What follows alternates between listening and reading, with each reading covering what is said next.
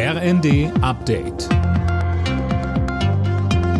Stündlich neu. Auf den Punkt informiert. Ich bin Tom Husse.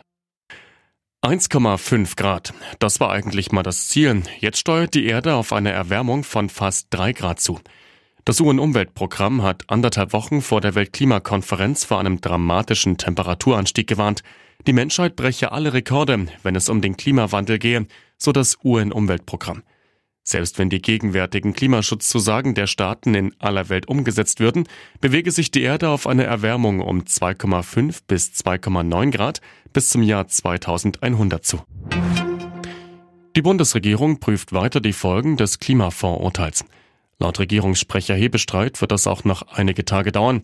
Dirk Justus berichtet. Denn das Urteil habe womöglich nicht nur Folgen für den von Karlsruhe kassierten Nachtragshaushalt, sondern auch für andere Sondervermögen, erklärte Hebestreit.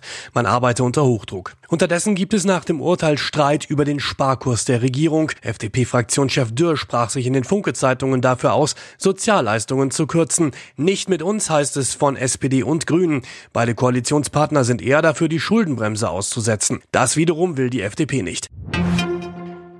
Nach dem Auftritt eines Taliban-Funktionärs in einer Kölner Moschee hat Bundesinnenministerin Faeser erneut Aufklärung gefordert.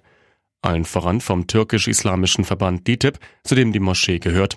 Und weil der Taliban mit einem Visum über die Niederlande nach Deutschland eingereist war, sind die dortigen Behörden jetzt auch im Fokus. Faeser sagt, die jetzt überprüfen, wie das möglich war. Ich glaube, das ist auch wichtig, dass wir dort Aufklärung bekommen, weil ansonsten kann es ja unseren Behörden nicht auffallen, wenn dort gültige Schengen-Visa sind. Mehr als jedes vierte Auto in Deutschland schwächelt bei der Beleuchtung. In mehr als 19 Prozent der Fälle sind die Frontlichter betroffen, heißt es vom Zentralverband des deutschen Kraftfahrzeuggewerbes. Meistens sind die Hauptscheinwerfer falsch eingestellt, 3,4 Prozent sind aber auch einäugig unterwegs. Alle Nachrichten auf rnd.de